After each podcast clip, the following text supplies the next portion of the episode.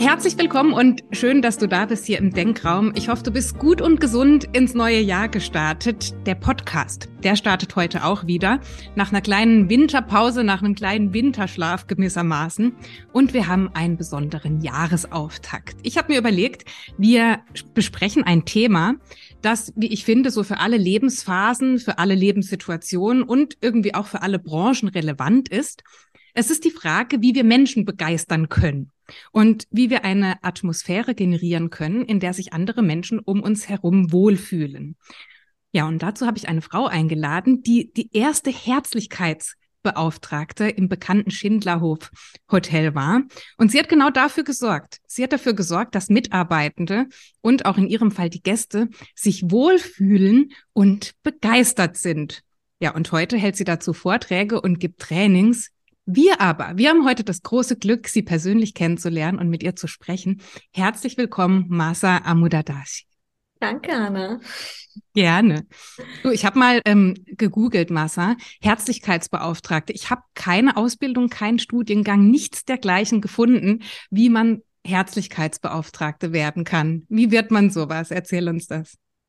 Also, wie hat das angefangen? Also, das ist, war ja eine komplett neu geschaffene Position ich fange mal vielleicht, ähm, ich fange mal ein bisschen weiter hinten an. Also ich, ich habe ja eine Ausbildung gemacht zur, zur Hotelfachfrau im Schindlerhof, hattest du ja schon erwähnt. Und äh, die ging zweieinhalb Jahre lang. Nach meiner Ausbildung bin ich geblieben und ich hatte dann irgendwann so nach drei, dreieinhalb Jahren den Entschluss für mich gefasst, das Unternehmen zu verlassen, um noch zu studieren. Das war so ein, so ein Wunsch, den ich noch in mir getragen habe. Und mein damaliger Chef, äh, der Klaus, war nicht wirklich begeistert von dieser Entscheidung, dass ich den Schindlerhof verlassen möchte. Und wir kamen immer wieder ins Gespräch und er hat mich immer wieder gefragt, mal, gibt es nicht irgendeine Position, irgendeine Stelle, die dich begeistert, die dich irgendwie reizt, ähm, mit der ich dich halten könnte. Und wir sind auf keinen gemeinsamen Nenner gekommen damals. Also für mich stand fest, ich werde den Schindlerhof verlassen. Und dann wurde ich äh, eines Tages von der Assistentin äh, vom Klaus ins, ins Büro zitiert und ich sollte doch kommen. Und dann wurde ich empfangen von der Unternehmerfamilie. Das war Klaus, seine Tochter Niki und äh, seine Frau Renate. Und an diesem Tag haben die drei mich gefragt, ob ich denn die Herzlichkeitsbeauftragte des Unternehmens werden möchte. Ja.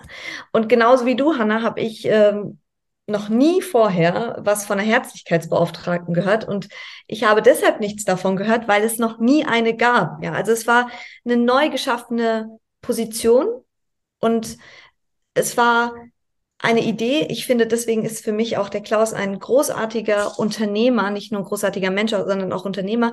Er hat sich gedacht, okay, es gibt keine Stelle, mit der ich äh, eine Mitarbeiterin halten kann, die vielleicht ganz viel Potenzial in sich trägt dann erschaffe ich halt einfach eine. Eine, die, äh, die zu ihr passt und auf auf eine Stelle, auf die sie vielleicht wirklich Lust hat und Freude hat, sie zu kreieren und auszuüben. Ja.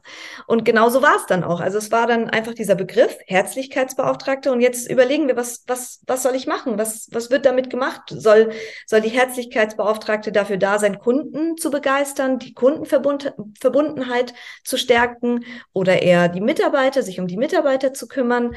Und da sind wir so ein bisschen dann in den Austausch gegangen und haben dann äh, eine Stelle kreiert letztendlich. Ja, so, so war das damals. Klaus Kopjol heißt er, glaube ich, der, der genau. Gründer des, des Schindlerhofes. Genau. Der wird sich wahrscheinlich bei dieser Stelle etwas gedacht haben. Also ich, ich frage jetzt deshalb, weil ähm, Unternehmen, und er ist ja ein Unternehmer in dem Fall, möchten Geld verdienen. Die möchten wirtschaftlich auch erfolgreich sein.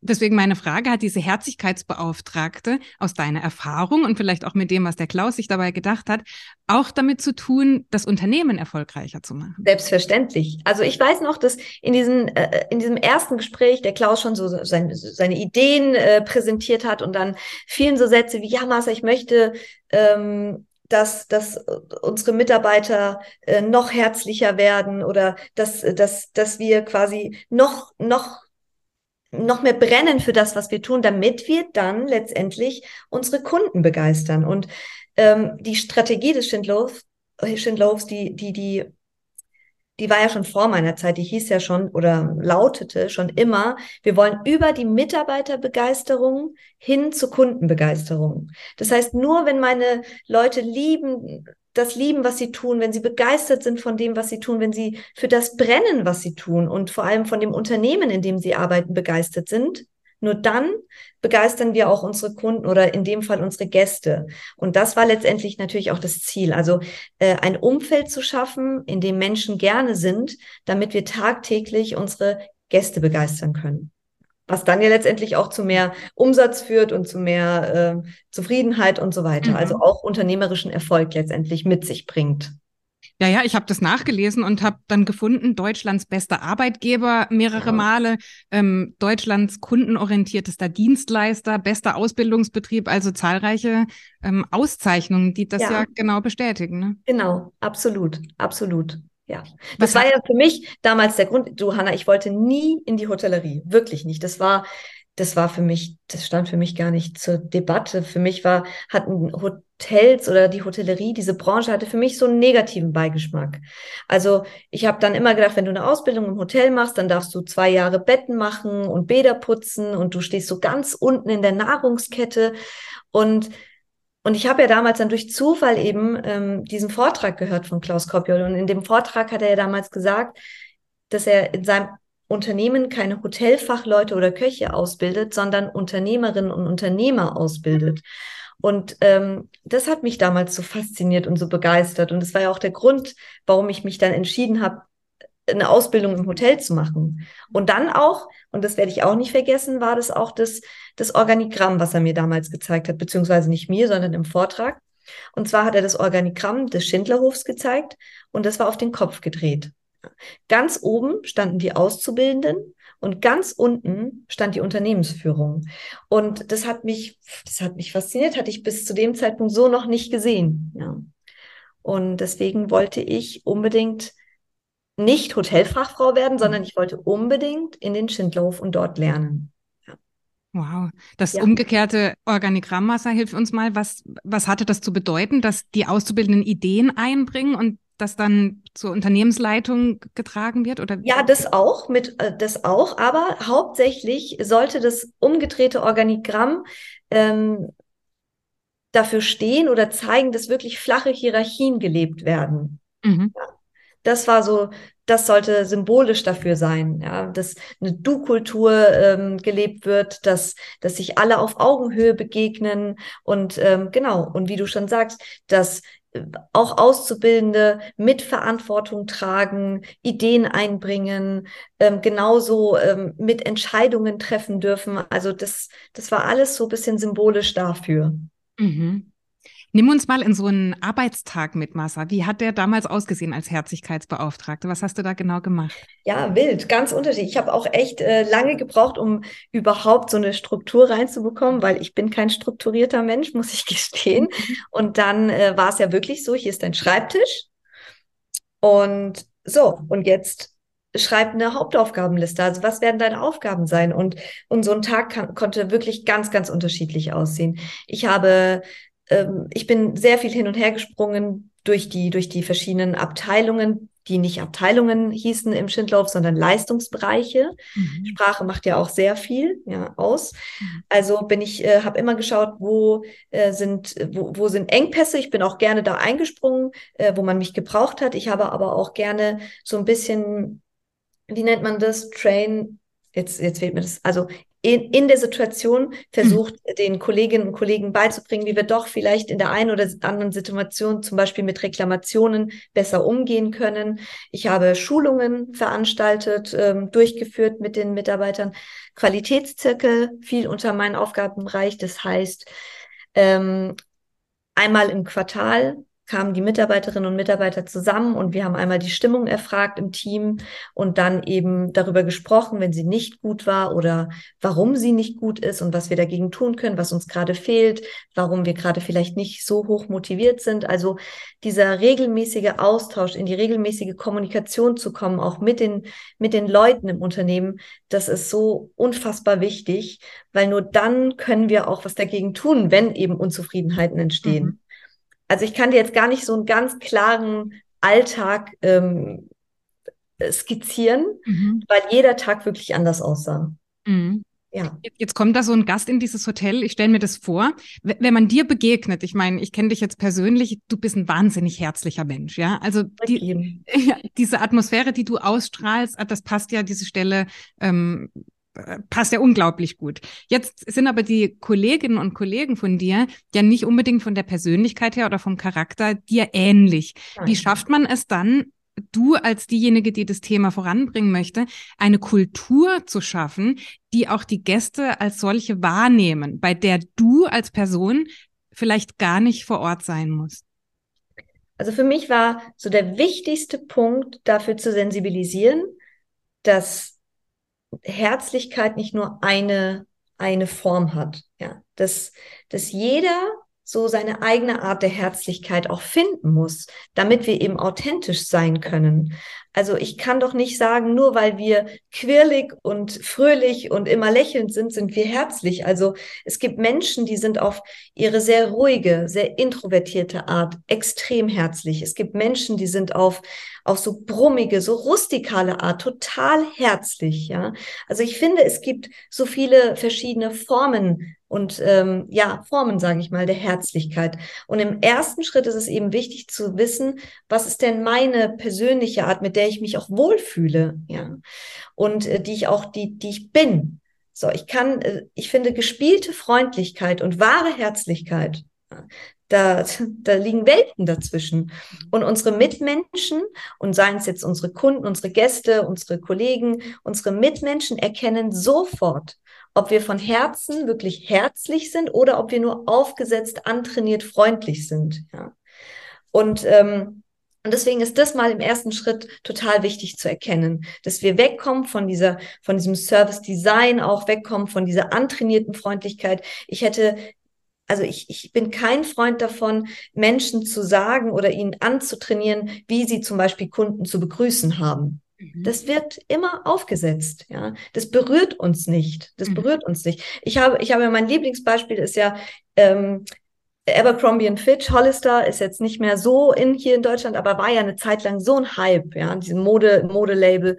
Und das war so interessant, weil da hat man ja wirklich an der Eingangstür wurde man ja von sehr gut aussehenden, muss man ja schon gestehen, von sehr mhm. gut aussehenden jungen Männern und Frauen begrüßt. Aber man hat also man hat diesen jungen Menschen gesagt, was sie sagen sollen und wie sie es sagen sollen. Also es war so einstudiert und deswegen, das, das, das sowas berührt uns nicht. Mhm. Und also in erster Linie erstmal so die eigene Art der Herzlichkeit finden. Und was gibt es da für Formen der Herzlichkeit? Also jetzt, du hast dieses Quirlige beschrieben, ne? das bist, glaube ich, eher du. Ja, ich finde, ich finde, du, ja, das, das wäre, ich würde so meine Art beschreiben, mhm. aber ich lebe jetzt seit über zehn Jahren in München, mhm. okay, mhm. und ich kann hier behaupten, diese rustikale Art der Herzlichkeit gefunden zu haben, mhm. entdeckt zu haben. Also wenn ich hier in einem Wirtshaus bin, da kann die Bedienung kommen, die lächelt nicht einmal, die, äh, die kann aber auf so eine brummige Art so unfassbar herzlich sein. Da bin ich selber manchmal echt erstaunt, ja.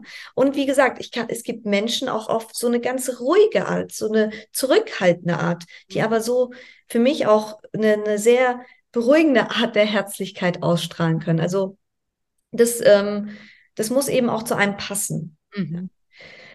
Und, und dann, wenn, wenn, wenn, wir darüber sprechen, diese, dieses Umfeld zu schaffen, in dem unsere Gäste oder unsere Kunden eben sich wohlfühlen und merken, ah, hier, hier, hier arbeiten Menschen, die lieben, was sie tun, hier, hier irgendwie fühle ich mich wohl, hier komme ich gerne hin, hier will ich wieder hin. Ja, dann geht es darum, im, im zweiten Schritt für mich den Mitarbeitern und Mitarbeiterinnen ähm, zu erklären, sie dafür zu sensibilisieren, was eben Verbundenheit schafft. Ja, das heißt, dass wir aufmerksam sein müssen unseren Mitmenschen gegenüber. Sie sehen müssen, wenn der Gast reinkommt zur Rezeption, ja, und ich stehe, ich sitze hinten im Büro, dann bevor der Gast schon vorne an der an, an, an der Anmeldung ist, stehe ich schon, möchte ich vor ihm da sein. Ich möchte ihm signalisieren, ich habe die Tür schon gehört, ich bin da und freue mich jetzt auf dich. Ich bin extrem aufmerksam und ich warte nicht, bis der Gast erst da steht, zweimal klingelt, bis ich dann hochschaue und äh, sage, ja, schön, dass Sie da sind. Also die Basis der Wertschätzung ist ja Menschen wirklich wahrzunehmen. Ja. Und ich, ich selber bin wirklich, ich bin jedes Mal überrascht, wie oft wir in unserem Alltag nicht wahrgenommen werden, ja, und zwar bewusst nicht wahrgenommen werden. Und das ist mein Lieblingsbeispiel im Hotel, weil da passiert es mir persönlich so oft, dass ich, dass ich an der Rezeption stehe und ich, ich kann dir sagen, Hanna, man kann mich bis dahin nicht nicht gehört haben, ja, weil ich habe einen, ich mache viele kleine Schritte, ich bin so, wie gesagt, quirlig, ich komme da rein und gefühlt aber, gefühlt eine Ewigkeit keine Aufmerksamkeit bekomme, weil die weiter einfach in den PC tippen oder sich weiter unter Kollegen unterhalten. Und das ist, das ist schade und es löst in mir als, als Gast in dem Moment kein gutes Gefühl aus. Ja, weil ich bewusst nicht wahrgenommen werde, also ignoriert werde. Ja. Und kein Mensch mag es, ignoriert zu werden. Und das sind einfach jetzt so viele Themen, so viele Punkte, die, die man Menschen für die man Menschen sensibilisieren muss, für die man vielleicht zum Teil auch beibringen muss. Mhm. Manchen ist es gar nicht klar, vieles passiert auch unbewusst. Aber wenn wir wissen, okay, wir können durch Aufmerksamkeit, durch Wertschätzung, wir können durch kleine Aufmerksamkeiten beispielsweise, die Art und Weise, wie wir kommunizieren, all diese Dinge, dadurch können wir Verbundenheit schaffen und letztendlich eben ein Umfeld schaffen, in dem sich unsere Kunden auch gerne bewegen oder gerne sind, ja, ähm, das, das würde ich dann letztendlich als meinen Job sehen als Herzlichkeitsbeauftragte. Mhm. Das heißt, das ist auf der einen Seite ein sehr individuelles, persönliches Thema, sozusagen, ich finde meine eigene Art genau. der Herzlichkeit. Genau. Und auf der anderen Seite sagst du aber auch, es gibt dann schon auch so ein paar Verhaltensmaßstäbe genau. oder Regeln oder Ideen, an denen man sich orientieren kann. Absolut. Zum Beispiel das äh, viel besagte, der Kunde ist König, dass ich wirklich sage, der Fokus und die Priorität ist der Kunde beziehungsweise der Gast. Und wenn der in mein Erscheinungsbild tritt, dann ist eben alles andere, was ich gerade tue, automatisch nicht mehr so wichtig. So ist es. So ist es. So mhm. ist es. Und jetzt sagst du ja, habe ich in deinem Vortrag gehört, dass bevor wir im Grunde die Kunden begeistern können und den Kunden diese Wahrnehmung, diese Aufmerksamkeit schenken mhm. können, überhaupt als Mitarbeitende, geht es in erster Linie mal darum zu sagen, wie schaffe ich eigentlich eine Kultur innerhalb des Unternehmens, so dass Mitarbeiter erstmal begeistert sind, bevor sie dann andere begeistern. Genau, genau, genau. So ist es. Also, wie ja vorhin schon gesagt, denn nur wenn ich brenne, wenn ich begeistert bin von dem Produkt, das ich verkaufe, von dem Unternehmen, in dem ich arbeite, von den Dienstleistungen, die wir anbieten, nur dann kann ich ja letztendlich meine Kunden begeistern. Mhm. Genau. Wie, wie, wie, hat das Klaus Kopjol damals und wahrscheinlich heute auch noch, wie, wie macht er das, dass Mitarbeiter begeistert sind von dem Arbeitgeber, von dem Ort, an dem sie arbeiten und vielleicht sogar von den Kolleginnen und Kollegen? Also was Klaus toll macht, er schafft es, dass sich ähm, die Mitarbeiterinnen und Mitarbeiter als Mitunternehmer fühlen. Mhm. Ja. Und wenn ich mich als Mitunternehmer sehe im Unternehmen, dann heißt es ja schon, dass ich mich ein Stück weit für vieles, was passiert, auch verantwortlich fühle. Mhm. Aber da geht's ja erst, da beginnt es für mich. Ähm, ich habe aber auch Menschen, die mir diese Verantwortung geben und die mir eben auch vertrauen. Ja. Mhm. Und also das ist, das für mich spielt ja Verantwortung, Vertrauen, das sind ja zwei Punkte, die, die sind miteinander gekoppelt. Ja. Also wenn ich jemandem Verantwortung übergebe, übergebe ich gleichzeitig auch Vertrauen. Ja. Und das löst in mir als Mitarbeiterin natürlich auch etwas aus. Ja, ich, äh, ich möchte demjenigen, der mir sein Vertrauen schenkt, demjenigen, der mir eine, äh, eine Verantwortung übergibt, den möchte ich natürlich nicht enttäuschen. Und ich möchte mein Bestmöglichstes geben, um, um das Projekt gut umzusetzen, um die Aufgabe so gut wie möglich zu machen, weil ich eben äh, da ein Stück weit was zurückgeben möchte. Ja. Da sprechen wir auch so ein bisschen, finde ich, fällt dieses Prinzip der Reziprozität mit rein, wie du mir, so ich dir. Und das, das zieht sich durch so viele Dinge durch. Ja. Und also das wäre so ein Punkt, ja. Äh, Verantwortung und Vertrauen zu übergeben. Dann ähm, Fehlerkultur. Wie, wie, wie, wie geht ein Unternehmen mit Fehlern um? Das war für mich total spannend in meiner Ausbildungszeit, das zu erleben. Mhm. Und ich weiß jetzt, nachdem ich jetzt die letzten zehn Jahre in so vielen Unternehmen auch unterwegs war, das, was ich erlebt habe, wie ich den Umgang mit Fehlern gelernt habe in der Arbeitswelt, das ist so gar nicht selbstverständlich. Ja. Überhaupt nicht. Denn in meiner Ausbildungszeit, in meiner Arbeitszeit im Schindlerhof gab es den Fehler des Monats. Ja. Und da hat man wirklich über Fehler gesprochen und äh, man hat also es war ein Ritual. Einmal im Monat trifft man sich im, im Schichtwechsel und und man bedankt sich tatsächlich bei demjenigen, der den gravierenden Fehler begangen hat und übergibt demjenigen ein kleines Präsent. Ich finde auch bis hierhin klingt alles immer so amüsant und wenn ich es im Vortrag mal erzähle, dann, dann, dann schmunzeln auch die meisten. Und jetzt kommt aber wirklich das Kluge an diesem Ritual. Denn in diesen zehn Minuten sprechen wir über den Fehler. Es wird über den Fehler gesprochen und zwar ganz offen, ganz klar. Und wenn wir über Fehler sprechen, und zwar offen über Fehler sprechen, dann passiert dieser Fehler im besten Falle kein zweites Mal. Mhm. Und deswegen finde ich das so klug, wenn man es schafft, dieses, dieses Umfeld zu schaffen, in dem wir ganz offen über Fehler sprechen können, in dem wir ganz offen Fehler zugeben können. Ich möchte nicht wissen, wie viele Fehler passieren in den Unternehmen da draußen, die vertuscht werden, die verheimlicht werden, unter den Teppich gekehrt werden, weil wir Angst haben, sie zuzugeben. Ja, und wie oft dann dieser eine Fehler wieder und wieder passiert, weil wir nie drüber gesprochen haben. Und was das dann letztendlich Unternehmen kostet, wenn wir uns das mal so ein bisschen überlegen und ausrechnen. Und ist es dann nicht so viel klüger, äh, eben ein, ein, eine Fehlerkultur zu schaffen, in der wir wirklich ohne Angst und ohne Sorge offen über Fehler sprechen können. Ja, so viel klüger.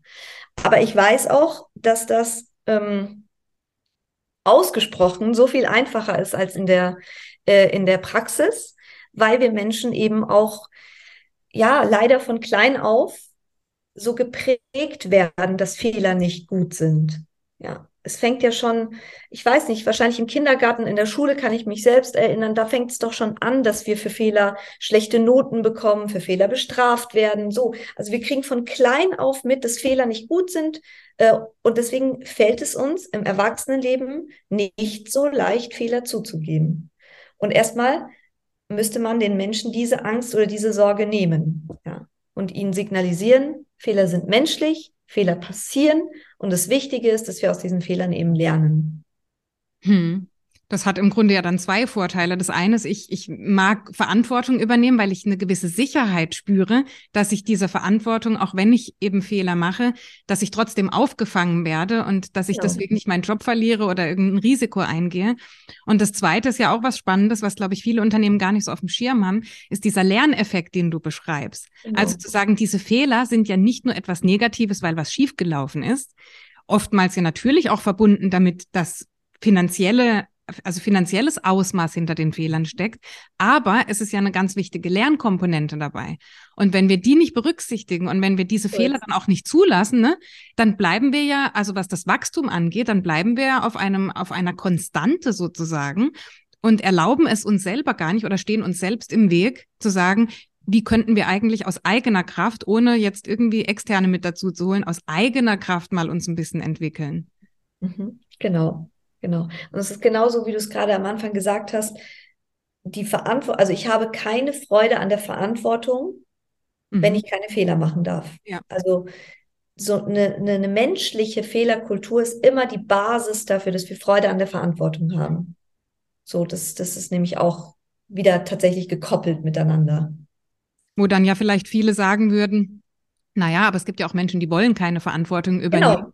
Genau. Aber Hab vielleicht ist eben das Umfeld falsch, im falschen Sinne von ähm, nicht sicher, also gar nicht ein Auffangnetz gegeben, dass ich überhaupt Lust habe, Verantwortung zu übernehmen. So ist es, so ist es. Genau so ist es.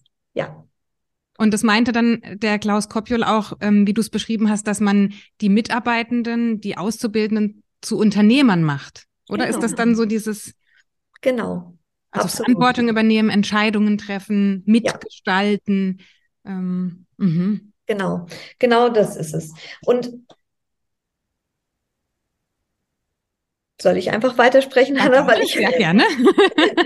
nee, weil ich gerade so viele, äh, so viele ja. Punkte im Kopf habe und ich weiß gar mhm. nicht, wo ich, weil es ist so, es ist so ein großes Thema. Und, und jetzt äh, waren wir ja gerade bei dem Punkt, ja, wie, wie, wie können wir denn Mitarbeiter wirklich begeistern, damit die letztendlich auch unsere Kunden, unsere Gäste begeistern? Und weißt du, ich war, ich war viele, viele Jahre wirklich, ähm, die ersten Jahre, als ich so als Rednerin auf die Bühne gegangen bin, war ich so überzeugt davon, dass eben nur Führungskräfte, nur Unternehmer, dass das die Menschen sind, die das eben die, da, die das schaffen können, dass Mitarbeiter motiviert sind, begeistert sind, dass das die Leute sind, die ich ansprechen möchte. Also ich war wirklich ganz, ganz klar in, äh, in meiner Zielgruppe, ich möchte nur vor diesen Menschen Vorträge halten, weil das eben letztendlich die sind, die was bewirken können. Und, ähm, und ich habe irgendwann wirklich so ein so einen Moment gehabt, wo ich gedacht, nee, das ist aber auch nicht ganz richtig. Und ich möchte weg, ich möchte wirklich jetzt mittlerweile auch äh, in meinen Vorträgen weg äh, von dieser, von dieser Haltung und auch von, ich würde mal sagen, von dieser, dieser Erwartungshaltung, dass immer die anderen für alles ähm, verantwortlich sind und dass immer die anderen für meine Motivation, für mein Glück, für meine Begeisterung ähm, verantwortlich sind, ja. Und dass dass man so ein bisschen auch bewusst macht, dieser, diese, dieses Thema Mitarbeiterbegeisterung, dass es letztendlich auch bei mir anfängt. Also diese ersten Schritte zur, zur, zur Begeisterung, diese ersten Schritte zu, zur Freude in der Arbeit oder wie man es auch beschreiben mag, die fangen bei mir an und die fangen bei meiner eigenen persönlichen Haltung, bei meiner Einstellung an. Wie beginne ich meinen Morgen? Wie beginne ich meinen Tag? Ähm, beginne ich meinen Tag mit der grundsätzlichen Null-Bock-Einstellung? Dann werde ich keine Kunden begeistern. Dann werde ich keinen guten Tag haben und ich werde, ich werde meinen Fokus nämlich ganz und das manchmal auch unbewusst, nämlich auf die negativen Dinge richten. Und dann sehe ich nur die Prozesse, die nicht laufen. Ich sehe die Gäste, die nerven, die, die Kollegen, die ich nicht mag, irgendwie so. Weißt du, was ich meine? Und, und da ist es für mich so wichtig, jetzt auch mal zu betonen, es gibt Dinge, die jeder auch für sich machen kann. Ja. Und äh, wir sollten weg von dieser Haltung, immer auf die anderen zu zeigen und sagen, die anderen sind schuld, dass ich hier unzufrieden bin in der Arbeit und dass, dass ich nicht motiviert sind, äh, bin, sondern so mal zu hinterfragen, hey, wie ist meine Einstellung? Mhm. Ähm, so, mit welcher Haltung, wie bin ich denn, bin ich denn wertschätzend meinen Mitmenschen gegenüber? Ich möchte von meinen Führungskräften für meine Arbeit, für meine Person gewertschätzt werden. Und sich mal zu fragen, und wie bin ich zu meinen Mitmenschen? Bin ich meinen Kollegen, Kolleginnen und Kollegen auch wertschätzend gegenüber, meiner Führungskraft beispielsweise. Denn wenn wir von wertschätzenden Unternehmen sprechen, also Unternehmen, in denen Wertschätzung wirklich gelebt wird, mhm. ja, und das sind, das sind bewiesen die erfolgreicheren Unternehmen, bedeutet es aber, dass Wertschätzung in alle Richtungen gelebt wird und nicht nur von oben nach unten. Und also um es nochmal kurz zusammenzufassen, es ist mir bewusst, wir müssen Führungskräfte, die Unternehmen müssen einen Rahmen schaffen, in dem Menschen sich wohlfühlen, gerne sind. Aber es gibt vieles, was ich selbst auch dazu beitragen kann und was auch in meiner Verantwortung liegt, ja. Und ich finde, das, das ist vielen nicht bewusst. Also wir wollen Wertschätzung, vergessen aber, dass es auch unsere Aufgabe ist, wertschätzend zu sein. Ja. Wir wollen Dankbarkeit, für unseren Einsatz, für unsere Bemühungen, für das, was wir leisten, vergessen aber, dass viel auch für uns getan wird, wofür man sich vielleicht auch Dankbarkeit wünschen würde. Ja, eine tolle Weihnachtsfeier, ein Teamevent, Weiterbildung.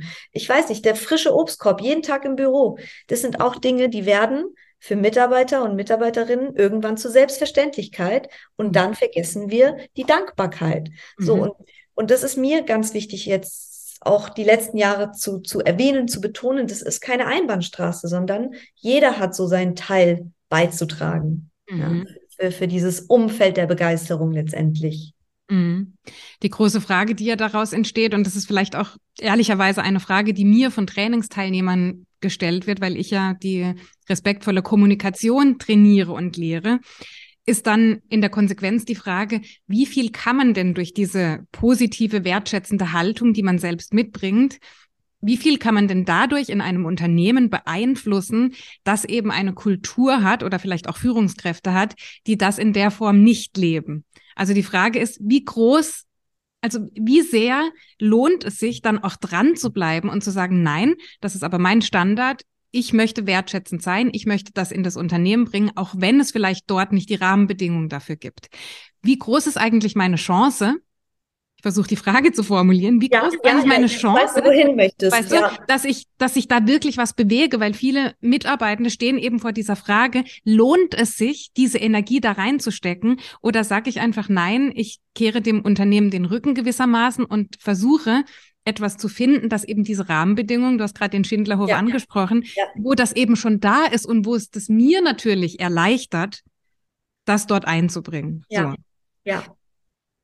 Ja, also ich glaube, versuchen darf man, sollte man immer, aber wenn ich merke, ich habe hier keine Chance, ich habe, ich, ich, ich komme hier nicht an, es bleibt alles beim Alten, ich habe keine Chance, äh, etwas zu verändern, Menschen zu verändern, also Menschen kann ich eh nicht verändern, aber äh, da irgendwie vielleicht positiv zu beeinflussen und es raubt mir letztendlich dann auch sehr viel Kraft, würde ich äh, sagen, das geht langfristig nicht so gut. Da suche ich mir doch das Unternehmen, die Rahmenbedingungen, die eben auch passen. Ja, mhm. aber trotzdem, die, wie gesagt, diese ersten Schritte das zu tun, äh, sich treu zu bleiben oder zu sagen, ich versuche positiv das mhm. Ganze anzugehen. Ich versuche meinen Mitmenschen gegenüber wertschätzend zu sein. Ich lebe das vor, was ich von anderen Menschen erwarte. So.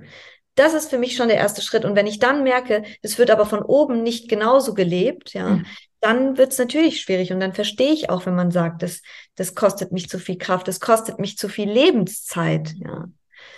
Und ähm, ja, also es ist, es, es geht nicht, es, ich will zwar weg von nur Führungskräfte sind verantwortlich für alles, aber Führungskräfte, und das ist für mich, finde ich, fast die wichtigste Aufgabe, die Führungskräfte haben. Sie haben eine enorme Vorbildfunktion. Ja. Und die, die muss man sich bewusst machen, wenn man als Führungskraft tätig ist. Mhm. Und wenn ich möchte, dass meine Leute gut sind, wenn ich möchte, dass hier ähm, die Menschen äh, wertschätzend miteinander kommunizieren. Wenn ich möchte, dass jeder pünktlich ist, dann sollte ich pünktlich sein, dann sollte ich wertschätzend kommunizieren. Also das muss ich vorleben, was ich von meinen, was ich von meinen Leuten erwarte. Das klingt so ein bisschen danach, aus diesem Teufelskreis auszubrechen. Du hast gerade gesagt, wir wachen morgens auf und haben vielleicht keinen Bock und gehen auch entsprechend zur Arbeit. Dort wird dieses, diese Einstellung wieder bestätigt, weil der Chef zeigt keine Wertschätzung, die Atmosphäre ist nicht gut. Abends gehe ich wieder genervt ins Bett und wache am nächsten Tag wieder ohne Bock auf sozusagen. Und dann aber mal zu sagen, nein, ähm, ich probiere jetzt diese Schleife, diese, diese, diesen Kreislauf vielleicht auch einfach mal zu durchbrechen und trotz der Voraussetzungen, die es dort gibt, die vielleicht nicht optimal sind, bringe ich zumindest das ein, was ich kann. So. Und sehe mich auch als diejenige oder denjenigen, der auch etwas vorgeben kann, auch wenn er nicht in einer Führungsposition ist. Ja. Mhm. Und dann zu, scha zu schauen, wie weit trägt mich das eigentlich? Genau. Genau. Und nicht zu sagen, ich mache das Spiel mit, ich zeige auch keine Wertschätzung, hier ist ja alles blöd, ich gehe woanders hin, Möglicherweise ist es da nämlich genau gleich, wenn ich diese Haltung mitbringe, sondern zu sagen, wie weit kann ich kommen in einem Unternehmen, wenn ich das vorlebe, was ich mir auch von anderen wünsche. Genau, genau, hm. absolut. Da hast du jetzt den Begriff der Wertschätzung schon zwei, dreimal genannt. Was bedeutet für dich diese Wertschätzung? Ähm, ich, ich versuche, weil, genau, ich fange mal da an. Ich habe ja, ich, Wertschätzung ist für mich ein ganz großes Thema. Ich glaube, Wertschätzung, nein, ich glaube es nicht nur, Wertschätzung ist ein unfassbar wichtiges Thema. Wir Menschen werden alle mit dem Bedürfnis nach Wertschätzung geboren. Also jeder von uns wünscht sich, braucht Wertschätzung. Also wir brauchen Wertschätzung zum Leben tatsächlich. Ja. Und ich habe ähm, Wirtschaftspsychologie studiert und in meiner Abschlussarbeit bin ich diesem Thema ein bisschen auf den Grund gegangen. Ich wollte wissen, ob wertschätzende Unternehmen erfolgreicher sind als die Unternehmen, in denen Wertschätzung nicht gelebt wird. Um es ganz kurz zu machen und es ist nicht überraschend, sie sind signifikant erfolgreicher. So. Und ich war damals wirklich überrascht, als ich diese Arbeit angefangen habe zu schreiben, dass ich nicht in der Lage war, mal in eigene Worte zu fassen, was bedeutet eigentlich Wertschätzung? Mhm. Weil wir, wir reden ständig darüber. Wir, wir wünschen uns alle mehr Wertschätzung. Es ist ein hochaktuelles Thema. Und dann war ich wirklich, also ich war entsetzt fast darüber, dass ich nicht in der Lage war, in eigene Worte zu definieren, was muss ich eigentlich tun, damit ich meinen Mitmenschen gegenüber wertschätzend sein kann. Ja. Und dann bin ich über so eine großartige, finde ich, wundervolle Definition gestoßen von Pater Amsin Grün, der eben in diesen fünf Stufen erklärt, welche Fähigkeiten wir Menschen haben müssen, damit wir wertschätzend zueinander sein können. Mhm. Und da hatte ich vorhin schon die erste Stufe genannt, das ist die Aufmerksamkeit, also Menschen wirklich wahrzunehmen. Mhm. Das ist so die Basis der Wertschätzung. Die zweite Stufe ist dein Thema Respekt. Ja. Mhm. Respekt ist ein, ein Baustein äh, der Wertschätzung. Höflichkeit ja, finde ich total spannend, weil als ich, äh, als ich damals eben über diese fünf Stufen gestoßen bin, dachte ich bei Höflichkeit so, okay, das klingt irgendwie so banal, Höflichkeit, aber, aber wenn man mal so einen Gedanken äh, mehr äh, ähm, drüber spinnt, dann ja klar, ist das so ein wichtiger Baustein. Und wir sprechen von ganz klassischen Höflichkeitsformen, wie zu grüßen, zu verabschieden, bitte und danke zu sagen. Also Dinge, die eigentlich selbstverständlich sein sollten, die sie aber leider nicht sind. Ja. Und wenn, wenn mir, wenn mir meine Kollegin in der Früh im Büro entgegenläuft, mich anschaut, aber einfach an mir vorbeiläuft, nicht, nicht grüßt, dann fühle ich mich nicht gewertschätzt. Mhm. Dann, dann ist es eine Geringschätzung meiner Person. Die Toleranz ist die vierte Stufe. Ähm, so meine, meine, ich würde sagen, Problemstufe, an der ich arbeite. Ja. und, äh, und die fünfte Stufe ist. Darf ich da nochmal zur Toleranz? Die, ja. Ich finde, es hat immer so einen negativen Beigeschmack, wenn man über einen Menschen sagt, dass er intolerant ist, beispielsweise. Ja, das ist ja. ja so eher eine negative Tugend, möchte ich mal ja. sagen. Eine Untugend. Und ich habe in diesen Trainings, die ich mache, erarbeiten wir ganz häufig in den Gruppen, dass äh, intolerant zu sein in bestimmten Themen auch einen wahnsinnigen Antrieb darstellen kann. Das heißt, wenn ich zum Beispiel intolerant bin gegen hm, Rechtsradikalismus oder gegen Fremdenhass oder gegen Dinge, die nicht richtig sind, nach meiner Auffassung. Das heißt, Toleranz, wie würdest du das im Zusammenhang mit der Wertschätzung oder mit dem also wie, wie tolerant im Sinne von andere Meinungen zu dulden oder stehen zu lassen? Stehen zu lassen ist eigentlich sehr schön mhm. ausgedrückt. Ich, ich betone auch ganz, äh, ähm, ganz deutlich, äh, es heißt nicht, dass wir Dinge akzeptieren müssen, die wir so nicht sehen. Das heißt überhaupt nicht. Tolerant zu sein heißt nicht, dass ich alles akzeptieren muss, was andere sagen oder, oder andere Meinungen oder andere Ansichten, eben gar nicht. Aber sie vielleicht manchmal einfach stehen zu lassen, ja. Mhm. Genau. Ja. Mhm. Und ähm, die fünfte Stufe, so ich nenne sie die Königsdisziplin, ist die Empathie. Das ist ja mhm. für sich einfach auch ein sehr, sehr großes Thema. Fast schon für mich ein eigenes Thema, die mhm. Empathie und also sich eben in die Gefühlswelt anderer hineinversetzen zu können. Und das gibt uns ja die Möglichkeit, so viele Dinge besser zu verstehen, so vieles besser nachzuvollziehen. Mhm. Und ich, also ich bin sehr dankbar über diese fünf Stufen, weil ich wirklich mein eigenes Verhalten auch regelmäßig auf diese fünf Stufen überprüfe.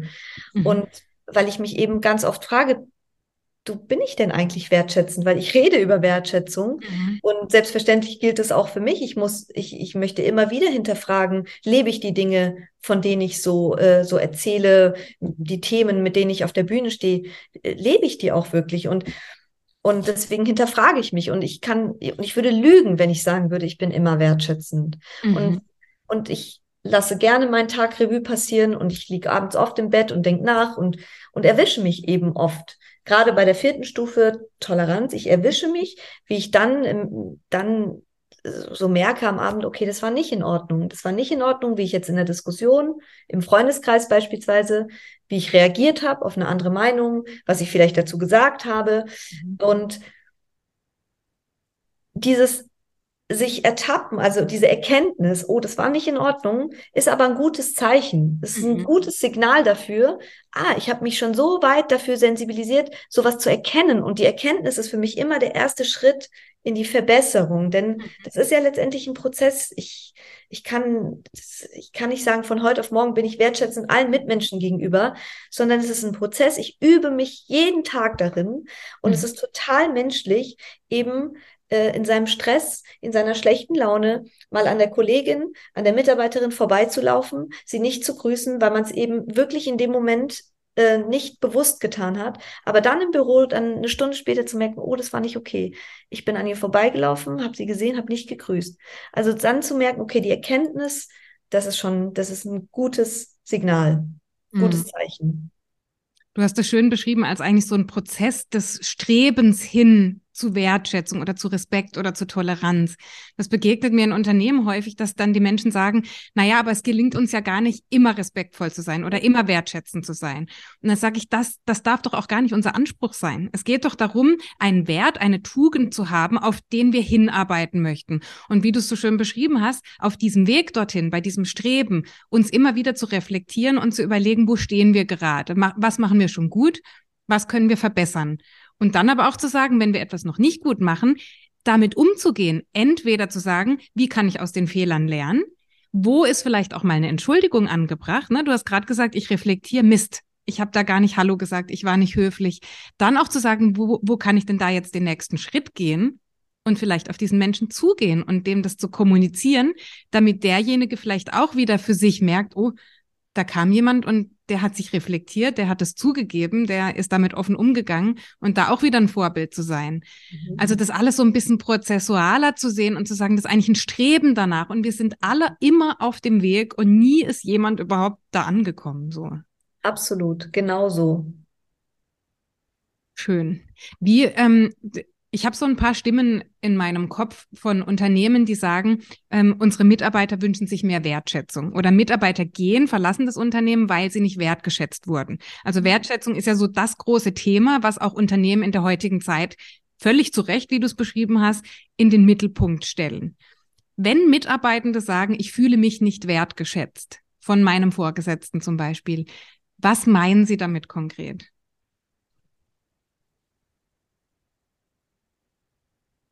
Ja, ich glaube, dass, dass wir uns oft nicht gesehen fühlen, tatsächlich. Mhm. Ja, mhm. ich glaube, dass wir uns oft nicht gesehen fühlen. Und dann ähm, müssen wir auch so ein bisschen schauen, wir Menschen haben ja unterschiedlich ausgeprägte Bedürfnisse. Mhm. Okay?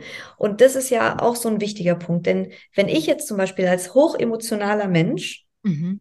sage, ich äh, fühle mich nicht gewertschätzt oder mir fehlt die Wertschätzung, dann fehlen mir vielleicht äh, andere Dinge, die jetzt einem total rationalen Menschen fehlen würden. Also als hochemotionaler Mensch brauche ich beispielsweise sehr viel Anerkennung. Ich brauche mal einen Schulterklopfer mehr als jemand. Ich brauche vielleicht auch mal eine Umarmung. Also ich brauche vielleicht in einer anderen Form.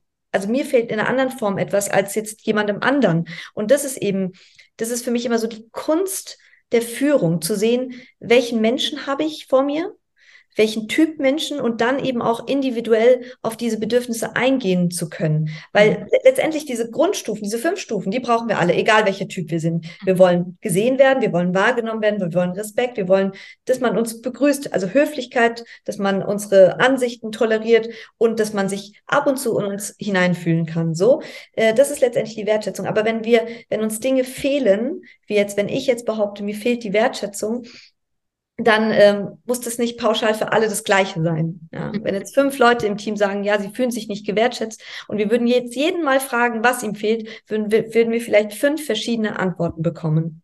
Ja. Mhm. Weil wir eben, weil Menschen einfach unterschiedlich sind. Und das ist für mich auch immer so eine wichtige Erkenntnis. Wir sind unterschiedlich. Wir haben auch unterschiedlich ausgeprägte Bedürfnisse. Wir kommunizieren auf unterschiedlichen Ebenen. Und was wir Menschen so gerne tun, wir übertragen eben von uns auf andere. Und davon auch wegzukommen, zu sagen, nein, das dürfen wir nicht, weil wir eben nicht gleich sind, ja. Und der, der den, der die Umarmung braucht oder den Schulterklopfer, das ist halt der eine Typ. Und der andere braucht vielleicht, dem fehlt viel mehr Struktur zum Beispiel. Der würde viel lieber gerne mal äh, öfter Feedbackgespräche führen. Dem fehlen die Feedbackgespräche, weil er, weil er klare Ansagen braucht, weil er genau weiß, wo, wo, wo kann ich hin, wo will ich hin, was kann ich gut, was kann ich nicht gut, ja. Mhm. Und das, das, die, die Erkenntnis finde ich immer so wichtig. Ja, und das spricht dafür, je individueller solche Themen werden, desto zeitaufwendiger sind sie auch. Und das ist das, was ich sehe in der Praxis, warum viele Führungskräfte oder Unternehmer das dann nicht tun, weil sie ja entsprechend in der Konsequenz mit jedem einzelnen Menschen Gespräche führen müssten, sich auf diesen Menschen einlassen. Du hast gesagt, empathisch sein. Das ja. sind ja alles Dinge, die wir vielleicht in dieser schnelllebigen Zeit einfach uns auch die Zeit nicht nehmen wollen, oder? Ja, das ist für mich immer dieses Argument, da kriege ich so leicht, da kriege ich so leicht Bauchweh oder ich, ich verstehe das total. Zeit ist knapp, Zeit ist kostbar. Nur, ich glaube, wir nehmen uns die Zeit, wir nehmen uns immer die Zeit für die Dinge, die wir persönlich als wichtig erachten, okay? Mhm. Also ein, eine Raucherin oder ein Raucher findet immer die Zeit, die Zigarette zu rauchen, weil sie wichtig ist für die Person. Okay? Und ich glaube, wir nehmen uns dann erst die Zeit als Führungskraft, wenn wir verstanden haben, wie wichtig diese Themen sind und wenn wir verstanden haben, dass wir genau mit diesen Dingen äh, Unternehmen erfolgreicher machen können. Ja, dass wir, dass wir Mitarbeiter langfristig an uns binden können, dass wir äh, glücklichere Menschen haben im Unternehmen. Wenn wir, also wenn wir erst diesen Themen absolute Wichtigkeit zuordnen, dann nehmen wir uns auch die Zeit dafür. Und ich finde, im, in, in, in der Aufgabe Führungskraft, in, in, in, in dem Titel Führungskraft, ja, liegt für mich schon die Hauptaufgabe und es ist das Führen, ja. Und dafür muss ich mir die Zeit nehmen. Ich muss mir als Führungskraft, und wenn es 15 Minuten am Tag sind, die ich mir nehme, um mich nur mit dem Thema Führung auseinanderzusetzen, dann, äh, dann, dann ist es schon ein guter Schritt, ja. Aber Führung ist meine Hauptaufgabe als Führungskraft. Und das muss ich mir bewusst machen. Und wahrscheinlich ist die Voraussetzung dafür, überhaupt den Menschen und den Respekt und die Wertschätzung in den Mittelpunkt zu stellen, die Erkenntnis, dass es sich lohnt. Ja. Also überhaupt mal wirklich daran zu glauben, ja. dass diese Wertschätzung mir mehr Geld bringt, mich als genau. Arbeitgeber attraktiver macht, dass genau. es eben genau diese Konsequenzen hat. Genau. Weil wenn ich daran nicht glaube, wenn ich denke, das ist irgend so ein Wohlfühlthema, das interessiert genau. ein paar, ist aber nicht relevant. Natürlich will ich dann die Zeit nicht opfern für diese Gespräche. So ist es. So ist aber es. wenn ich den Zusammenhang vielleicht erkenne, dann bin ich eher bereit dazu. Genau, genau. Absolut. Spricht dafür, noch mehr Forschung zu initiieren in diesen Bereichen, dass noch Absolut. mehr Studien vielleicht auch und, und mehr Vorreiter vielleicht auch als Unternehmen dafür stehen und das zeigen, dass es genau diesen Zusammenhang eben gibt. Ja, es wird ja, Gott sei Dank, finde ich, also ich merke, dass immer mehr Unternehmen auf den Trichter kommen, dass es wichtig ist und dass man was tun muss und dass, dass so ein Umdenken stattfinden muss. Und das finde ich schon schön. Also wenn ich, wenn ich so an meine Ausbildungszeit zurückdenke, war der Schindlof ein absoluter Vorreiter, ein absolutes, das war, das war einmalig. Und das, kann ich, also ich kann zum Glück jetzt sagen, dass es mehr Unternehmen gibt, die, die versuchen, die sich Mühe geben, die auch zum Teil es richtig gut umsetzen, das wirklich zu leben. Schön. Marsa, ja. und du unterstützt die Unternehmen dabei. Ich habe vorhin schon gesagt, du bist Trainerin, du bist Vortragsrednerin. Das heißt, du gehst regelmäßig in Unternehmen und sensib ja. sensibilisierst für dieses Thema zum einen und trainierst dann eben auch mit Führungskräften und mit Mitarbeitenden genau diese Dinge, weil sie eben genau. so sinnvoll sind. Absolut. Also für alle, die heute zugehört haben, ich möchte nur dazu motivieren, wenn jetzt jemand in so einer Position ist, das vielleicht entscheiden oder anregen zu können, ähm, sich einfach mal bei der Massa zu melden und diesem Thema eine besondere Aufmerksamkeit zu schenken.